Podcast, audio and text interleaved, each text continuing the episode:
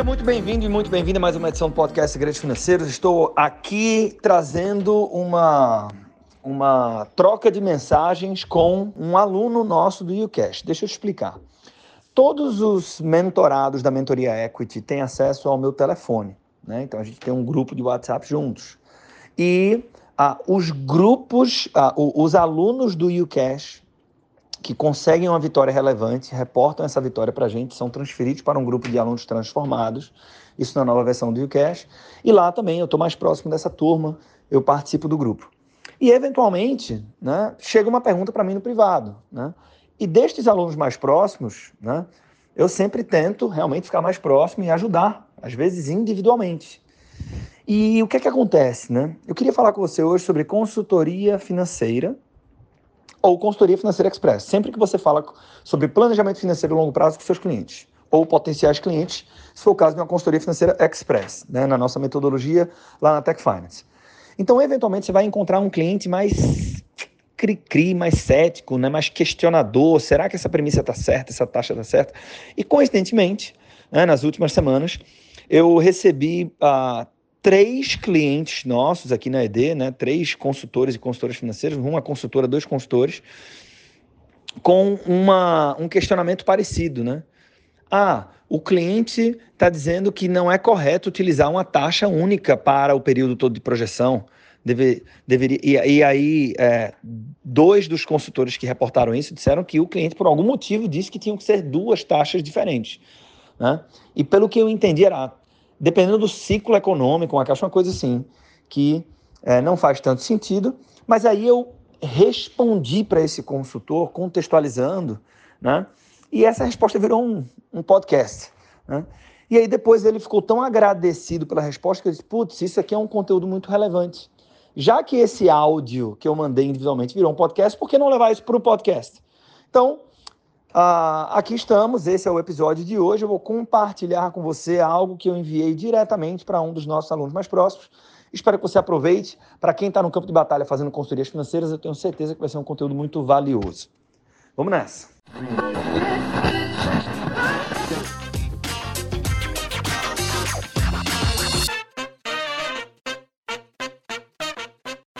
Fala, meu irmão, tudo bom? Vamos lá. Estou na minha caminhada matinal aqui antes do treino. É, essa questão aí do cliente se questionando sobre a, a premissa, especificamente a taxa, né?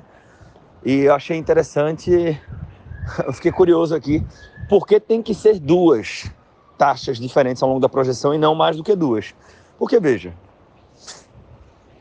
essa questão, né? Quando a gente usa o Apolo ali, na maior parte das vezes, você gera o, o efeito encantamento muito fácil, né? E aí, né, o que é que eu tenho percebido? É que alguns consultores ficam mal acostumados. E quando pega um cliente, entre aspas, mais chato, mais cético, mais crítico, né? ou às vezes, como a gente fala aqui em Recife, mais cabuloso, aí a gente fica meio que sem resposta, né? Mas assim, veja, isso é parte da construção, né? A gente só cria casca quando a gente vai para o campo de batalha. Né? Então, primeira coisa, ótimo que está acontecendo, que aconteceu isso com você. Até porque, por conta disso, a gente está batendo esse papo aqui e certamente você vai estar mais preparado para é, encontrar com outros clientes assim. E muitas vezes, o cliente chato, ele é um cliente bom, ele é um cliente que precisa de ajuda. Tá?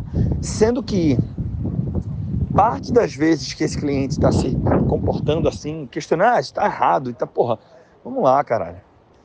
Né, o cara está dizendo que está errado e testa, mas às vezes é porque ele está mal posicionado na curva de consciência ali do efeito Dunning-Kruger, né? Eu não sei se você é familiar, mas aquele negócio.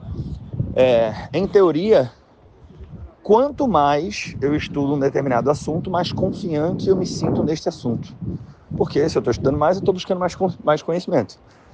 Mas na verdade não é.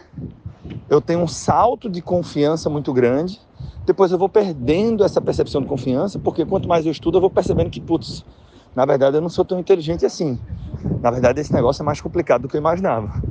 E aí, se você continuar estudando, você vai com humildade intelectual dizendo, porra, talvez eu saiba alguma coisa. Estou começando a entender essa parada, né? Então, é, às vezes, esse comportamento, ah, mas eu não sei se essa taxa está certa e tal, né? É, independente da forma como o cliente traz, muitas vezes é isso. É o cara que começou a ver alguma coisa de finanças, de investimentos, e já se sente o máximo. Já sente que, ah, eu sei de tudo e tal. Quando na verdade ele não sabe. Então, é, esse é o lado do educador, né? Que o consultor financeiro também precisa ter. Que é a gente precisa estar ciente de que é responsabilidade nossa conseguir conduzir esta pessoa que precisa de ajuda financeiramente, às vezes ela vai se beneficiar financeiramente de um planejamento financeiro feito de forma responsável, que leve em consideração a ciência do comportamento, para que a pessoa realmente execute o plano, para tudo aquilo que a gente fala lá no Tech Finance. Então, a gente tem que ter consciência disso e se mobilizar a conseguir conduzir esse papo a ponto desse cliente perceber que, na verdade, se ele está muito preocupado com a taxa, a caminhada já está pegando aqui. Ó. Esse é um sinal fortíssimo de que ele precisa do nosso serviço consultivo.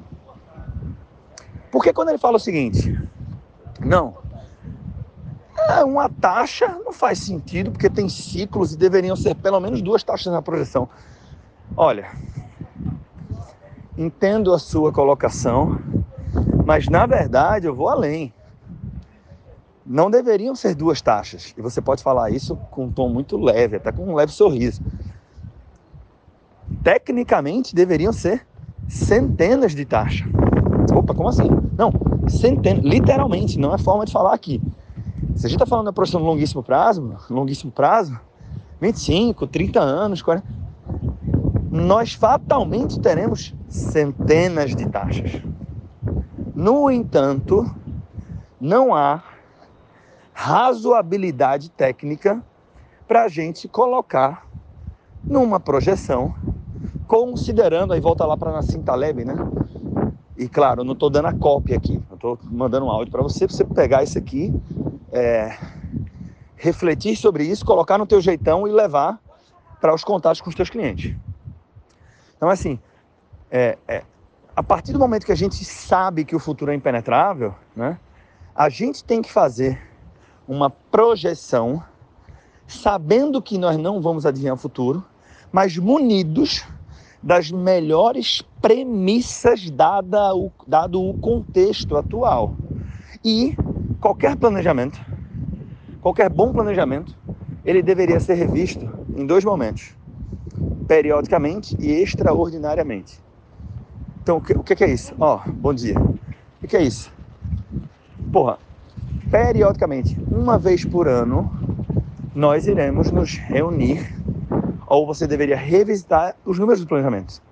Por quê? Porque pode ser que o contexto mude. E aí você vai calibrando, tá? E extraordinariamente, é, houve um evento de liquidez, vendeu seu apartamento, ganhou na Mega Sena, teve uma promoção, virou diretor da empresa, que duplicou o salário, ou qualquer coisa para baixo na renda também, enfim. Nesses momentos, a gente também está convidado a sentar e olhar para o plano de novo, porque o contexto mudou. E isso serve para as premissas também. Como assim isso serve para as premissas? Eu lembro que quando eu trabalhava na Deloitte, é... quando eu trabalhava na Deloitte, é, tinha, tinha lá o disclaimer, né, no início do relatório de avaliação de uma determinada empresa. Né? Essa avaliação aqui, aí tinham vários pontos de disclaimer. No próprio Financial Life Plan a gente tem lá vários pontos, as notas importantes, né? E falava alguma coisa parecida com o seguinte, ó. As premissas projetivas levaram em consideração a opinião técnica do avaliador, os relatórios da administração da empresa e a, as políticas da, da da administração da empresa, barará, barará, o histórico recente e a legislação em vigor. Por quê? Pô, no exercício de valuation eu vou trazer os fluxos de caixa a valor presente. Vou perpetuar esses fluxos de caixa. Então, pô, eu faço uma projeção às vezes de 10 anos e depois perpetuo no 11 ano. Né? Levo para perpetu... perpetuidade. Então, matematicamente, você divide o fluxo pela taxa e a gente está dizendo que vai trazer que, que esses são esse, esse, fluxo de caixa do ano 11 ele se repete até o infinito traz seu valor presente enfim é... cara qual que vai ser a legislação daqui a 11 anos Né? Como é que vai ser a regra? Por exemplo, a empresa é optante do lucro real, certo? Ela vai continuar sendo uma empresa optante do regime de tributação do lucro real. Aí você tem um adicional, um alíquota adicional de imposto de renda do lucro que exceder 240 mil anos. Porra, sei lá se essa merda vai mudar. Mas eu não tenho nenhum motivo claro que justifique eu simular aqui, ó.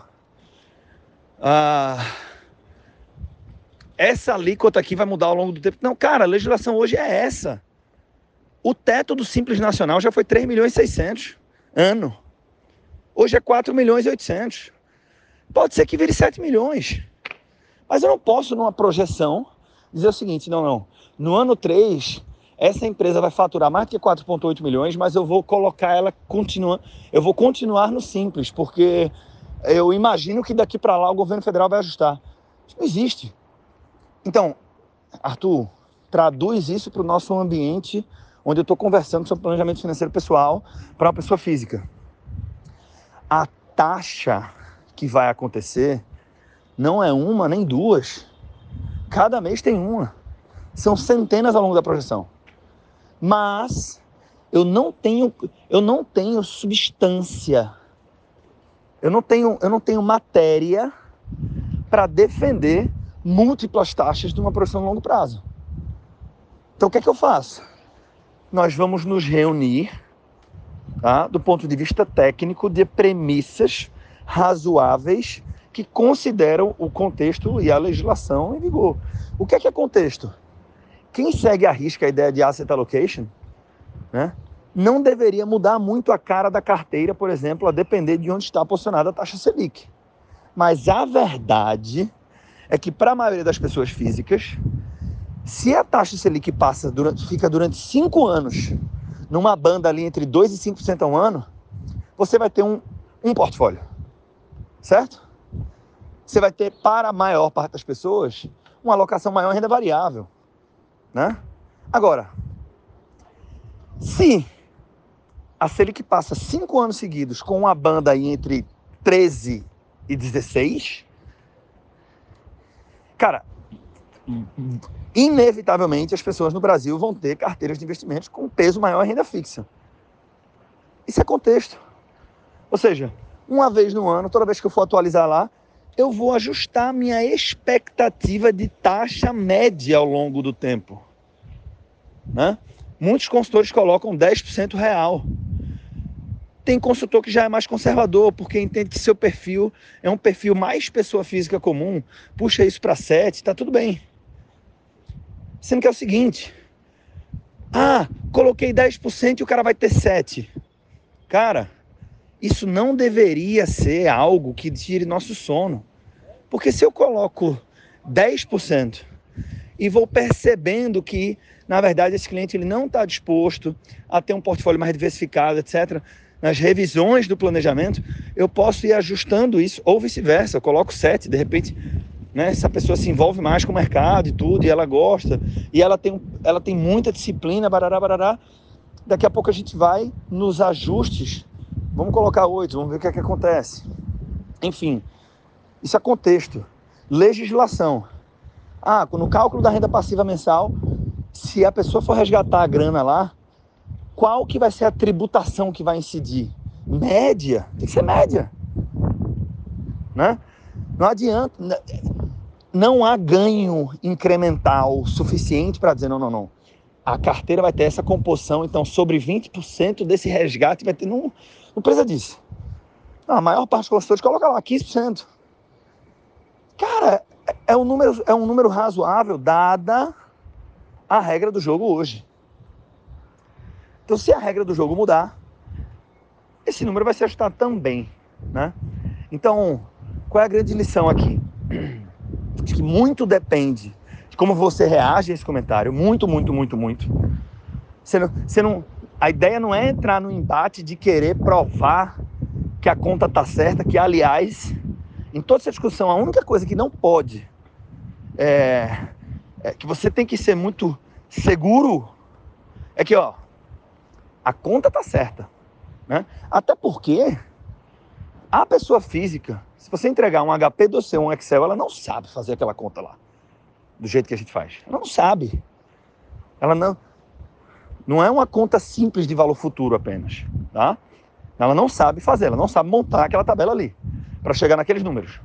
Ponto final. Então ela também não pode duvidar disso, né? Por mais que seja um cliente mais envolvido e tal, que entende mais, que dialoga, é, você é autoridade nessa discussão, né? E por fim, assim como eu estava falando, acho que muito depende de como você reage à parada, né? É...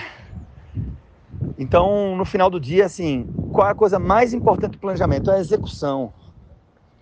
Então, o planejamento ele serve para nos dar um norte, para nos motivar, para justificar o ato da poupança, da construção da poupança, para fazer com que a gente esteja mais motivado a ter disciplina, que é a parte mais difícil de toda a história.